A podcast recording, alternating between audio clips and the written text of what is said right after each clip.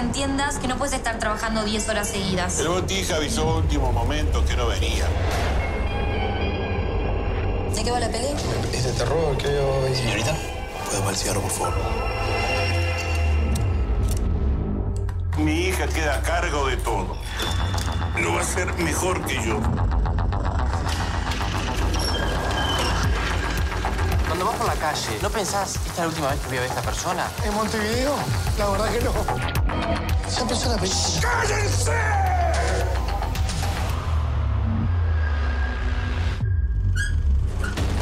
¡No se puede!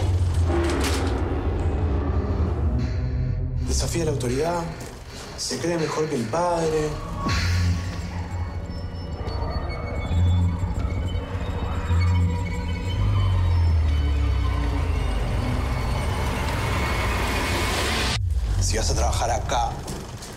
Estar bueno que te lleve bien conmigo.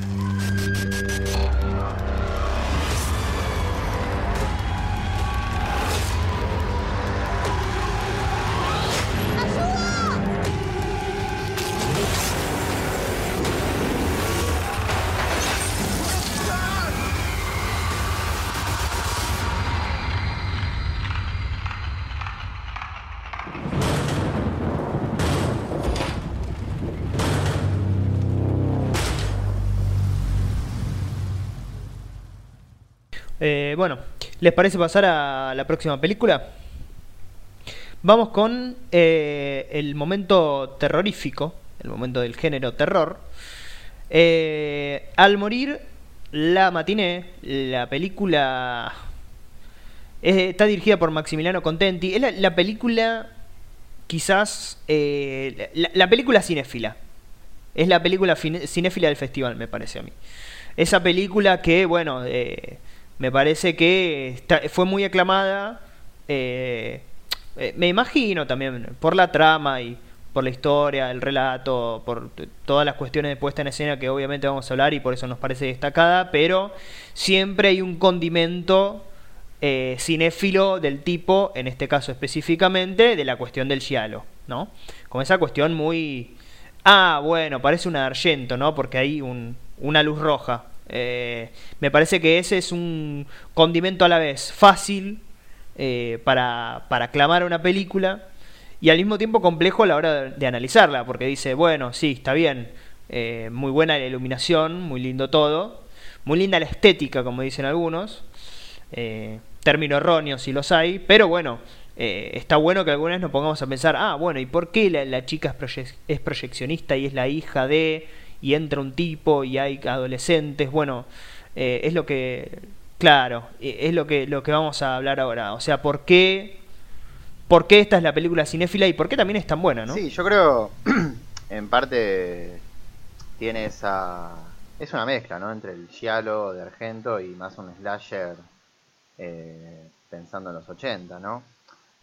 Me parece que lo más inteligente de la película es no quedarse solo en una cuestión estética que la pueda relacionar a Argento, sino, bueno, lógicamente desarrollar eh, sus propias cuestiones dentro de la, de la película.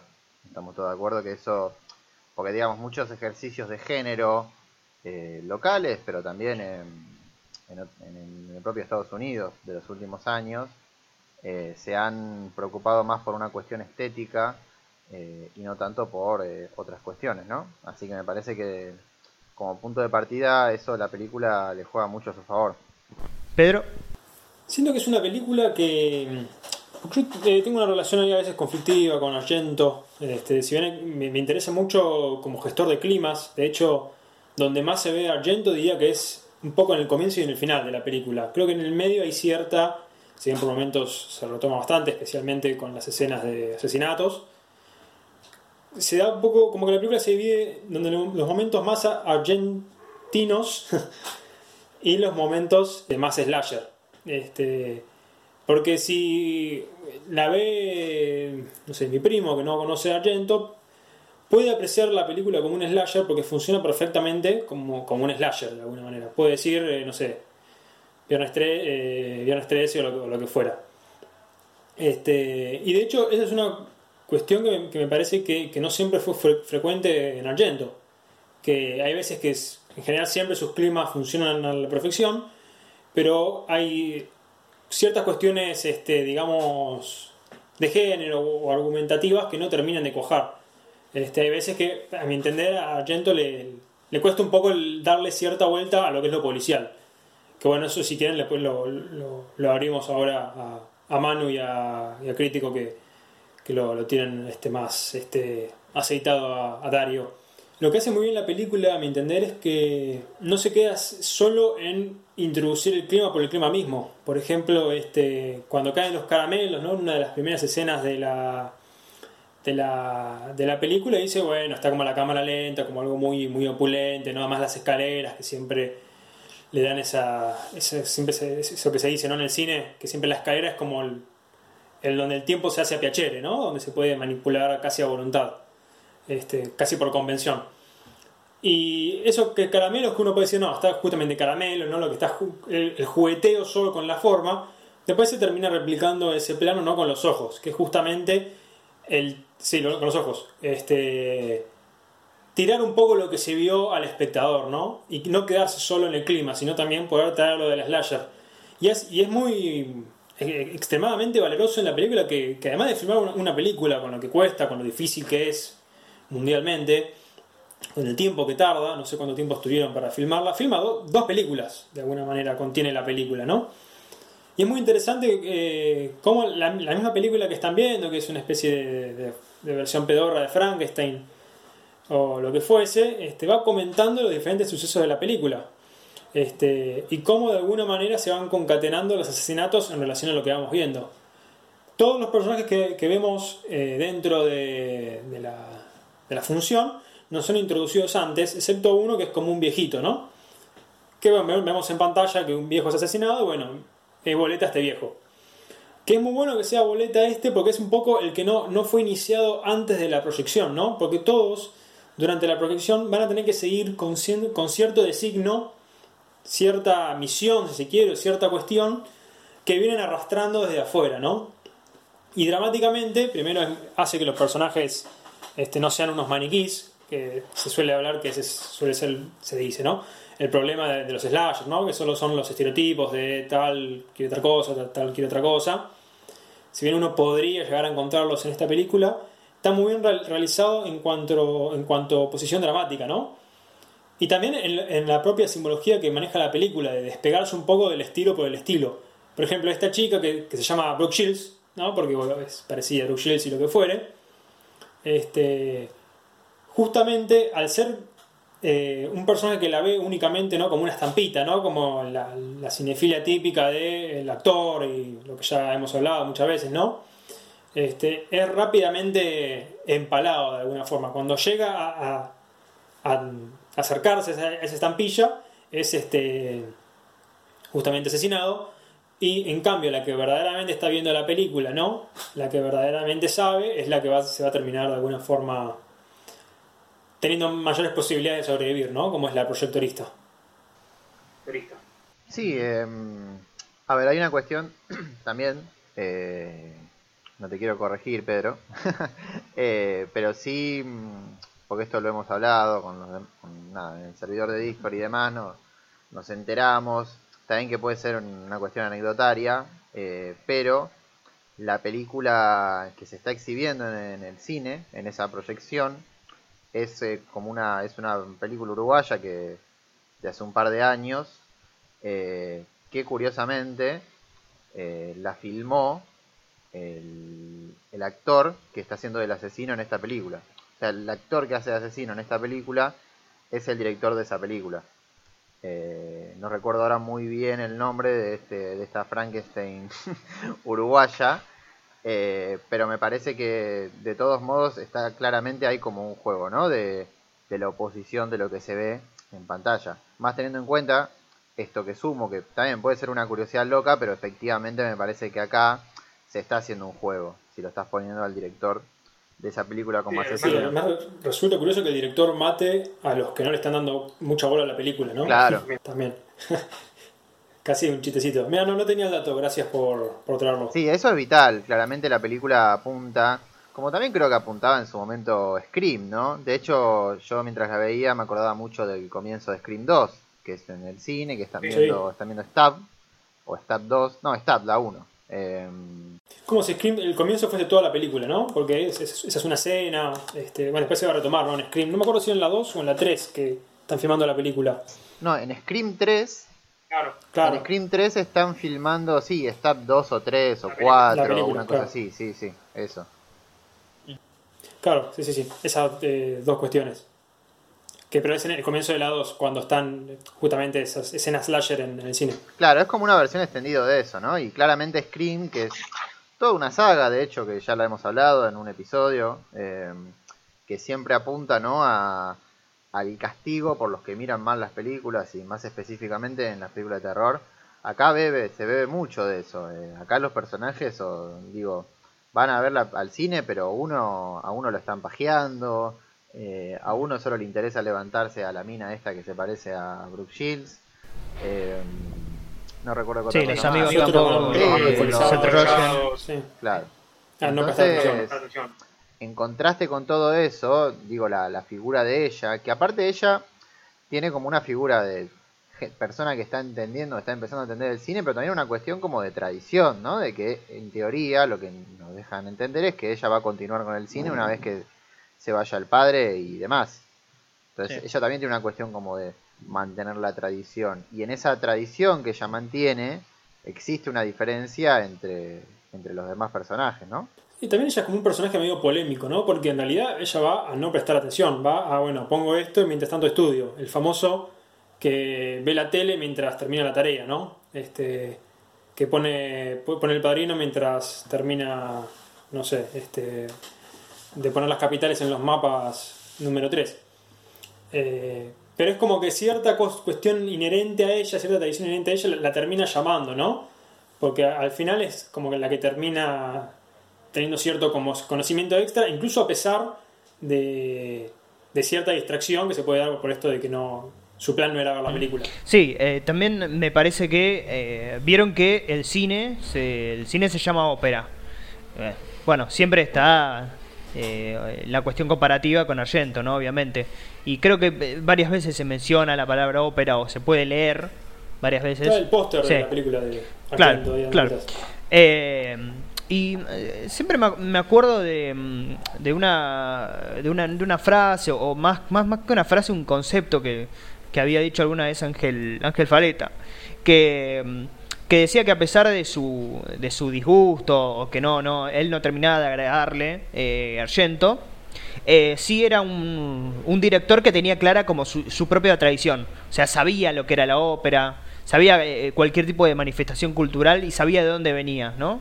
Y es algo que eh, se puede ver en este personaje de alguna manera, ¿no? Que tiene el, el viejo que es eh, proyeccionista, parece de toda la vida, como pareciera hasta el dueño del cine, y ella vieron que estudia ingeniería. O sea, eh, nada que ver, como que él mismo le dice, si es ingeniera, eh, tranquilamente puede manejar el proyector. Y, y vieron que le hace una especie las de... máquinas, ¿no? Claro, vieron que le hace un- una especie también de... un poco empieza empieza con la máquina en la Sí. película. ¿Te acordás con el humo Sí, que sale claro, de la fábrica? claro. Sí, sí, exacto. Le hace una especie de examen do- donde le pregunta este como eh, qué pasa si el rollo se corta, qué hago, qué sé yo, y ella le responde tranquilamente. Y es medio una pavada para ella. Es como si de alguna manera tuviera en la sangre esa cuestión, si se quiere, eh, cinéfila, por así decirlo, ¿no? O la cuestión de- de- del que- oficio por la proyección. Que él, él le, está tomando examen a ella.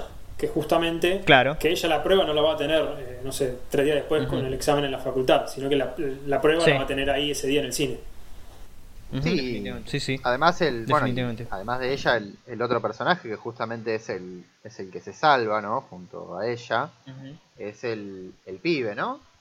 Que el pibe, creo que por un lado tiene como esa... Está como, bueno, justamente es un pibe, ¿no? está rodeado de inocencia y demás, pero está claro que es una persona que todavía no puede desarrollar como esa intención de, bueno, voy a prestar la atención de verdad eh, o voy a paviar, paviar en la sala de cine. Evidentemente está como más tirando al borde por una cuestión quizás de fascinación, ¿no? De fa- mirar la pantalla, eso está tirando como más hacia ese lado, un lado digamos positivo entre comillas, al menos para nosotros, eh, y por eso creo que en parte se salva, no sé si consideran lo mismo ustedes. Em, sí, ese chico medio que. Me, me hace acordar a Citric, ¿no? Ese chico. Porque. Ah, bueno. pues no, porque salió. Va, él, él siempre lo menciona. Pero salió una nota hace unos días donde, donde él mismo decía que a los 7 años ya veía psicosis, ¿no? Como todos fuimos ese chico que, que, queríamos ver sangre a los 7, 8 años, ¿no? Y, por esa curiosidad, por esa necesidad de ver algo más que solo los, los dibujitos, eh, se mete en el cine. Entonces es como, una, es como un primer acercamiento eh, a un cine, si se quiere, más interesante, ¿no? Me, parece que es, es ese tipo de personaje, ¿no?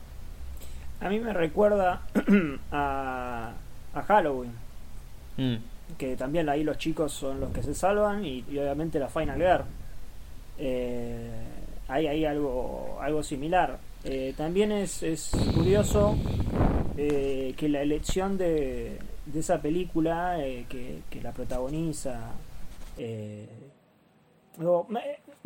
yo, yo, esto, obviamente, estamos hablando de una película o sea que no podemos hablar de la obra de un autor o, o, no puedo eh, siquiera esbozar o garantizar eh, lo que estoy a punto de decir. Lo que sí puedo decir es que buscado o no termina, termina yendo, digamos, termina funcionando. Eh, que es el hecho de que esa película elegida sea Frankenstein. sea Frankenstein, una versión gore de Frankenstein que existe, obviamente, eh, pero que, bueno, es una película de tradición, una película de tradición con una sangre que, que, aparentemente eh, hace que esa película sea tomada como ligera, banal, de la misma forma que esta película viene a decirte, en el cuento de tantas cosas, bueno, esta película tiene sangre, pero tampoco, pero no es banal. Entonces uno imagina que esa película, que yo no la he podido ver, eh, debe tener eh, eh, otro contenido más. Y al mismo tiempo dentro de una película que tanto que tanto está haciendo referencia o está poniendo en escena al cine de Darío Argento, tanto de los colores como de la propia película ópera, como desde bueno, estas el, guante, el asesino y demás. Eh, bueno, Argento iba a ser. Eh, Argento siempre fue un tipo que hacía películas, como El fantasma de la ópera, eh, Los crímenes de la Rue Morgue, un poco está en, en, Fenómena, un poco está en El pájaro de las plumas de cristal, que el destripador, o sea, siempre está. Bueno, el Giallo era algo del 20, que él lo trae de vuelta. siempre está haciendo referencia a a, lo, que, a, lo que inició el Fantástico. De hecho, quería ser el hombre de arena. Eh, y una de las películas que siempre se supo que quería hacer era una versión de Frankenstein. Siempre se supo que quería hacer una versión de Frankenstein, finalmente no pudo hacer ni Frankenstein ni el hombre de arena. Eh, y acá está ahí, ¿no? O sea, en la película que, que, que tanto, eh, que tanto pondera a Argento, por así decirlo, eh, hay un Frankenstein. Como si la película que nunca Argento hizo se completara dentro de una película donde eh, se, incluya la obra de Argento dentro de la de, dentro de una película que al mismo tiempo está hablando del cine, etcétera, etcétera. Eh, así que me parecía interesante ese detalle. Yo no tengo idea, no tengo idea si esto funciona, digamos, si Contenti estaba, no tengo idea, pero eh, evidentemente funciona así, digo, una película tan, eh, tan orquestada por, por, por, una influencia que está, eh, que está a la vista. Después, siguiendo con esta línea del, del niño, me parece que muy interesante también respecto de, la inocencia, no sé si se acuerdan un momento casi sobre el final, donde ella lo deja al niño en las escaleras, también son muy importantes las escaleras, tanto dentro del cine como en la, como en la sala, como, ¿cómo se dice? Como en la sala de espera, como en el edificio del cine, que es donde ya habíamos visto los caramelos, los ojos, la, la como se llama el tarro con aceitunas, es como todo se da en las escaleras. Vieron que ella deja al niño porque se quiere sacar un, un vidrio de, creo que es, no, se quiere le quiere sacar el, hierro ese que le había metido a la pareja que se estaba besando Y vieron que después, eh, básicamente, ella asesina, ases- asesina al asesino, mata al asesino, enfrente del pibe. ¿No? Como esa diferenciación entre, digamos, cuidar al, al- al chico de que no vea cierta cuestión gore y que después la vea la, la acción concreta, ¿no? Por así decirlo. Y mantiene además cierta in- iniciación, ¿no? Porque justamente la película se llama Al final de la matiné. Sí. que- la- perdón, al morir la matiné. Que es justamente cuando se acaba la mañana, cuando se acerca la noche y también es el chico que de alguna forma deja de ser niño, ¿no? Que es algo que, bueno, que tenía Halloween, ¿no? De- que justamente no, nunca podía dejar de ser niño Michael Myers. Sí. Este, y también, eh, nuevamente, un valor agregado al, al- al- justamente a ese horrible lugar común que dice, no, que los slasher son únicamente sangre, ¿no? Como decíamos, ya, ya lo veníamos diciendo hace rato. Que traen siempre esta, a veces sí, a veces no, estas cuestiones extra, muy propias también de género, ¿no? Usted